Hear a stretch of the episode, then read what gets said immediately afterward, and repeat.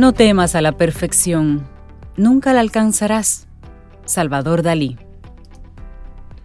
Y nosotros seguimos avanzando en este camino al sol a través de estación 97.7 FM. Y bueno, nosotros contentísimos de recibir en nuestro programa, como cada miércoles, a Isabela Paz de Felices Jugando. Isabela, buenos días, ¿cómo estás? Bienvenida de nuevo a Camino al Sol. Hola, buenos días. Muy bien, muchas gracias una vez más por este encuentro maravilloso que siempre les digo que me ayuda más a mí que a ustedes, creo. Porque voy organizando, voy organizando mis experiencias, mis ideas, mis dificultades para poder compartirlas con ustedes y por supuesto mis experiencias de sanación. Bueno, hoy, hoy, nos traes un tema súper interesante, trauma y parentalidad. Sí, Sí, sí. Creo que muchos ahí nos, nos ponemos en absoluta atención a tu sí, muy oportuno porque se parece un poco al tema que estamos trabajando en el día de hoy, precisamente del perfeccionismo. Entonces, cómo desde la parentalidad ese perfeccionismo crea traumas a un muchacho que se le exija tanto ese, ese nivel de perfección, digamos, que es imposible de alcanzar además. Sí. sí, sí, claro, el, el perfeccionismo es una falta de aceptación pero bueno, vamos a avanzar el tema y, a ver si cómo lo, lo, canalizo con esa parte, ¿no? Eh, este es un tema que para variar me toca mucho, eh, porque claro, nosotros pensamos que trauma es, eh, no, me pasó un evento importante, me, o sea, un shock, algo muy grande.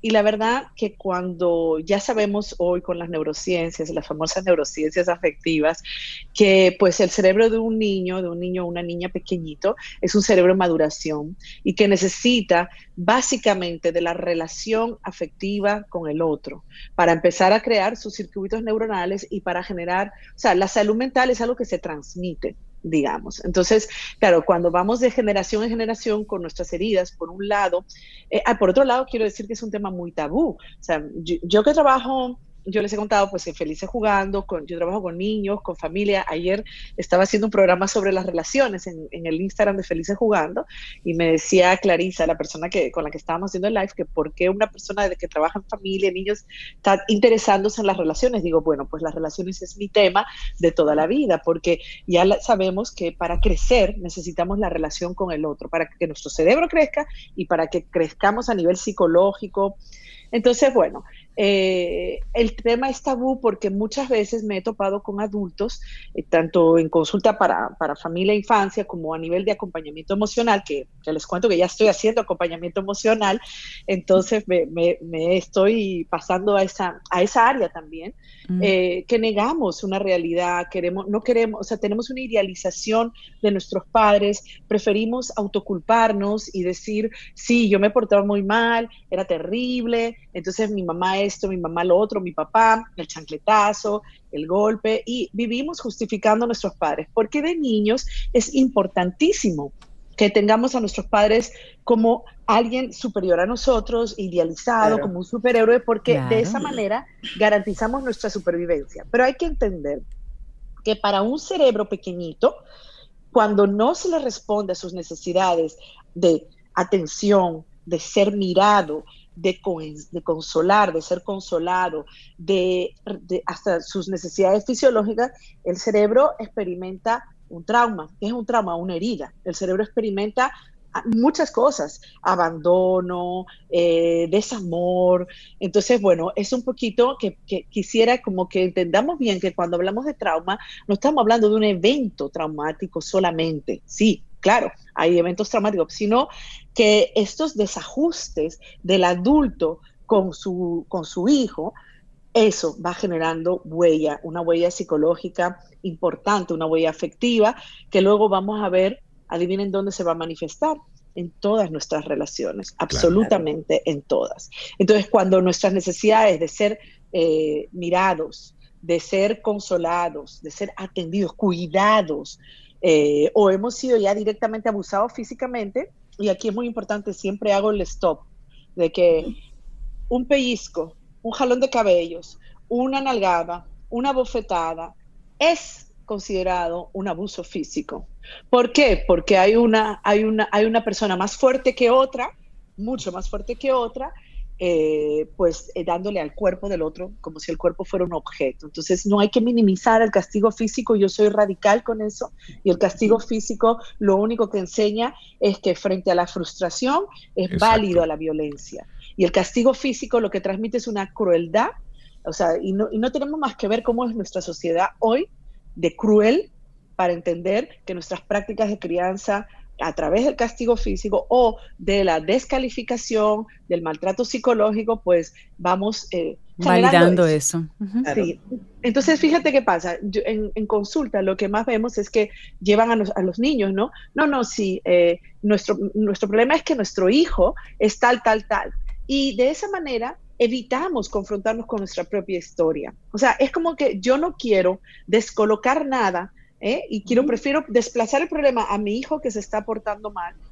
Y bueno, eh, aquí se trata de entender que nuestros padres hicieron lo mejor que pudieron, pero de tener esta valentía y esta humildad eh, y esta honestidad de mirar mi historia para no repetirla. Porque mientras yo no mire mi historia, yo voy a repetirla una y otra vez en todas mis relaciones, señores. Mira, en mis relaciones de trabajo, en mis relaciones de pareja, en mis relaciones de amistades y por supuesto en mi parentalidad. Entonces, ¿cuáles son, qué, qué fue lo que sentimos? ¿Qué nos deja el trauma? Vamos a entender un poquito.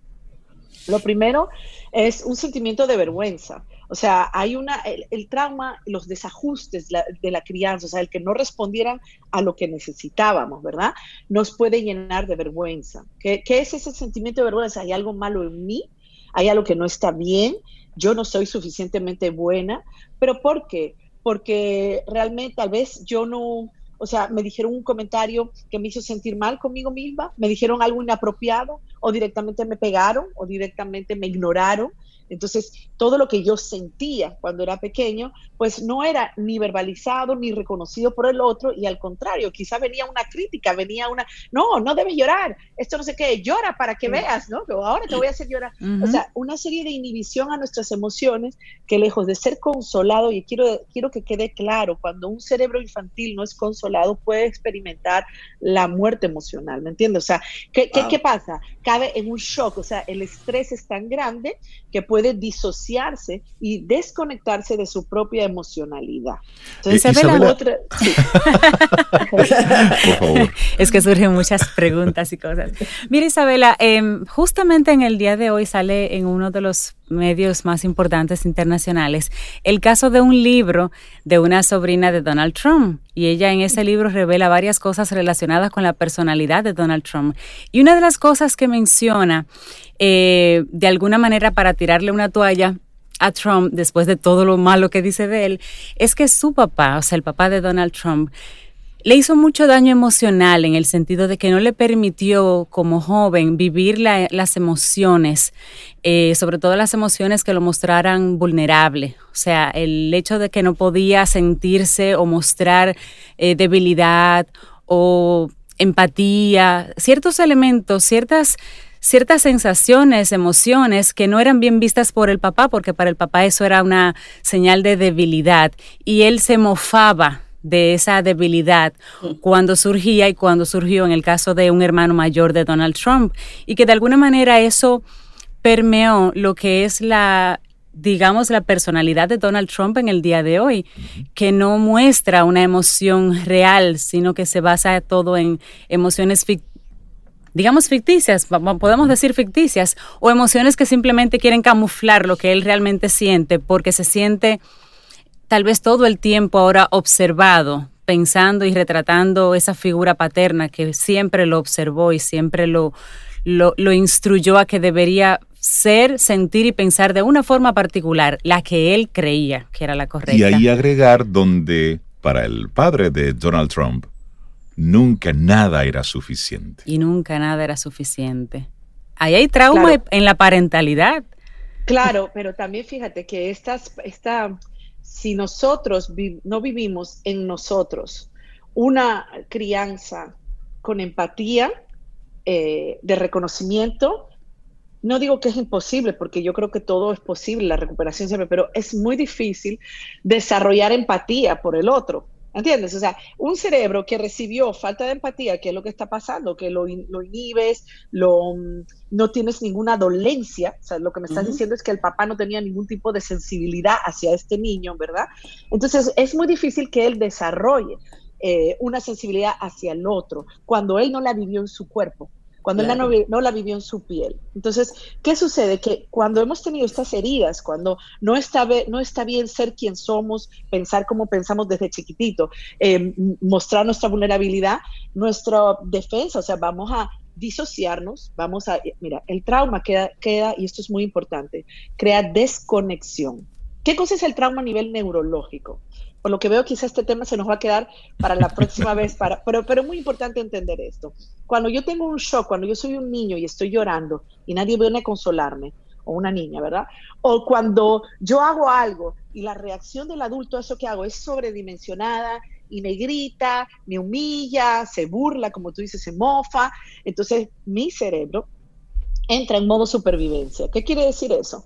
Es igual, es interpretado como amenaza cuando el cerebro eh, eh, registra, o sea, todo lo que me genera miedo, estamos hablando de un cerebro en construcción, cuando me genera miedo, ¿qué me genera miedo? El grito, la humillación, el castigo físico, la pelea entre adultos, los manejos entre adultos, eh, la soledad.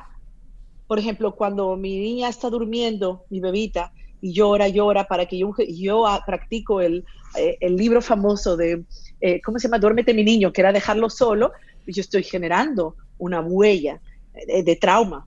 Porque acuérdense, un cerebro, o sea, vamos a ver, la manada humana, ¿verdad? La cría humana. Ustedes, eh, eso lo vi en un post el otro día, en un live, eh, que decía que, creo que era Laura Goodman, eh, con vida, me parece. Él era, decía que los animales, ¿verdad?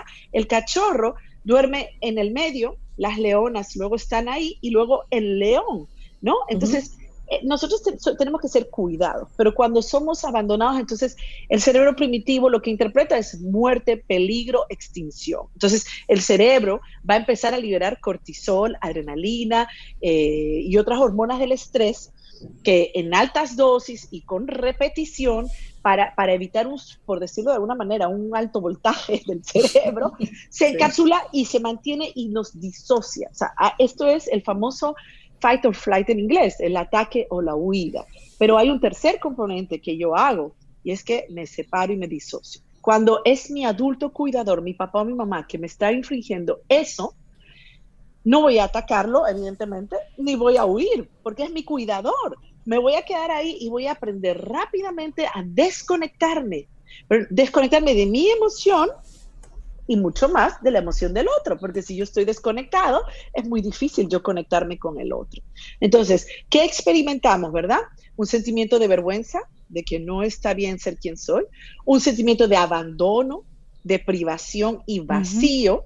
El abandono es, el, abandono es, el amor duele, nadie me quiere, eh, me siento rechazado, ¿Ves? La experiencia de privación, privación emocional, ¿qué le decimos? Pues cuando soy ignorada, cuando no soy reconocida, estoy experimentando privación de qué? De atención, de consuelo, de calma.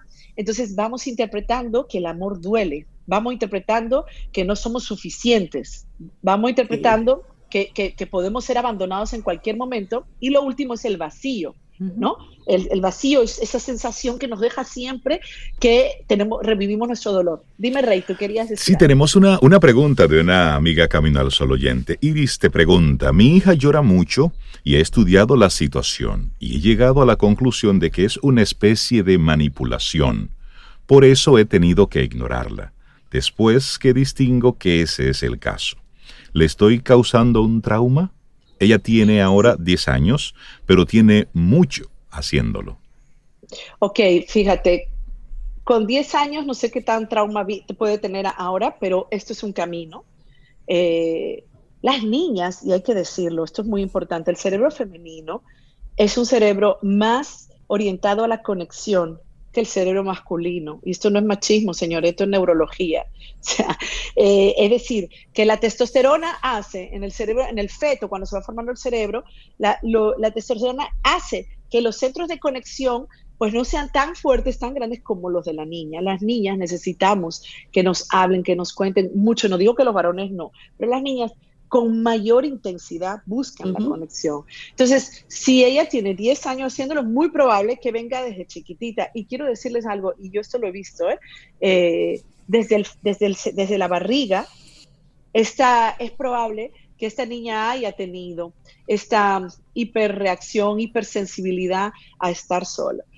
Yo, a mí no me gusta la palabra manipulación para un niño, eh, aunque pueda sonar a manipulación, pero cuando tal vez hay una necesidad real. Entonces yo tengo que eh, evaluar si yo realmente estoy dando calidad de tiempo a esa niña en el día a día, que le dé la suficiente seguridad para dormir sola, ¿entiendes? Para, para estar sola, para manejar sus emociones sola, pero con todo, una niña de 10 años sigue siendo una niña. Y quizá todavía necesita mi acompañamiento, mi consuelo, mi calma, el sencillamente darle esa seguridad. Hay muchos niños que prolongan el, tiempo de irse a la cama porque sus papás no están presentes. Y ahora vamos, o sea, yo no puedo decirle a ella si está dejando un trauma. Yo sí revisaría la historia anterior, cómo llegamos a los 10 años a que ella todavía necesite llorar para ser atendida. ¿Tú ves? O sea, eh, eh, debería, ya a los 10 años deberíamos tener otro tipo de manejo. Y por otro lado, es muy importante, no digo que ella lo haga, pero como yo modelo la relación. Yo adulta también manipulo, también insisto, también, porque hay que tener esa valentía de mirar para adentro cómo yo uso, cuáles son mis manejos relacionales, cómo yo me, porque con mi pareja, oye, yo misma, Isabela Paz, sí, yo a veces meto muchísimo la pata con mi esposo, con mis hijos, lo que pasa es que ellos me lo dicen, ellos son todos que con conciencia, y me dicen, ya, ya, no me manipules. ¿Por qué? Porque es tan instintivo, o sea, nuestras manipulaciones para que el otro se someta a nuestro deseo se han construido hace tanto tiempo y de hecho es una compensación. Entonces, aquí hay que ver si una niña de 10 años lo hace o lo aprendió. Y si lo aprendió, yo lo, y yo no me lo he trabajado como mamá, pues yo tengo que seguir trabajándomelo para poner, para decirlo, para poner palabras. Entonces, ¿cómo ahora, eh, ahora viene esto, ¿no? Justo voy a unir, ¿cómo transmitimos estas heridas de la infancia, ¿no? Y hay, hay como cuatro ejes. Una es a través de la ira, otra, vez, otra es a través de la ansiedad, otra es a través de la depresión, y esta, en la que casi todos caemos y todos negamos, es la falta de disponibilidad. Yo estoy cansada de oír mamás, papás, no, yo sí le dedico tiempo. En estos tiempos eso ha crecido de manera exponencial. No estar disponible. Es, eh, el, ese es el bien más preciado, la disponibilidad. Entonces, ah, me está diciendo Laura que ya tenemos que cerrar. dije que esto sí va a quedar para el próximo día. Y entonces vamos a dejar este tema en cómo lo transmitimos. No, porque me parece importante ayudar a los caminos oyentes a identificar el trauma, porque tenemos una negación tremenda de decir, no, a mí no me pasó nada. O sea, es como que prefiero eh, eh, eh, morir y seguir, seguir mira, en, inglés hay una palabra que es acting out, que es como yo manifiesto mi enfermedad. Vivimos entre estos acting out, manifestando en automático sin mirar qué nos pasó. Entonces, pues a mí, si esto hoy nos dejamos hasta aquí sobre qué nos pasó, me parece maravilloso, porque para poder lograr cambiar, tenemos que identificar que hay que cambiar. Entonces, podemos dejar esta parte y la próxima, sin duda, vamos a trabajar cómo transmitimos esa herida o cómo se refleja esa herida en nuestra eh, parentalidad. Me parece muy bien. Me Nos quedamos como una tarea con eso, identificar esto para entonces en la próxima intervención trabajarlo. Claro. Pero claro. Y sí, ese ejercicio de introspección, ver un poquitito hacia adentro, lo que me ha pasado y luego revisar un poco con mi actitud que yo estoy posiblemente provocando en los más pequeños. Isabela Paz, para ponernos en contacto contigo, para visitarte virtualmente a través de Felices Jugando. Bueno, pues estamos en Felices Jugando, arroba Felices Jugando. Tenemos una página web, felicesjugando.com. Yo estoy también como Isabela Paz G en Instagram y en Twitter, aunque no soy muy de redes, más que nada nos enfocamos en Felices Jugando, pero cualquiera que me quiera contactar y por supuesto a través de Camino al Sol y de esa maravillosa página que están ustedes construyendo. Ah, te ha gustado. Bella, bella, excelente aportaciones. Ustedes ofrecen un eh, maravilloso contenido con todos los colaboradores, con lo mismo de ustedes que aportan. Me, encanta este programa. Qué bueno, qué bueno. Qué linda. De estar, de pertenecer al programa. El honor también es todo nuestro. Sí, porque son, son contenidos y temas como este, también tratados como tú los haces, que permite que cada día los oyentes conecten para ver qué especialista va a tocarnos un tema que nos de una forma u otra nos, ayuda a crecer. Isabela, que tengas un preciosísimo día.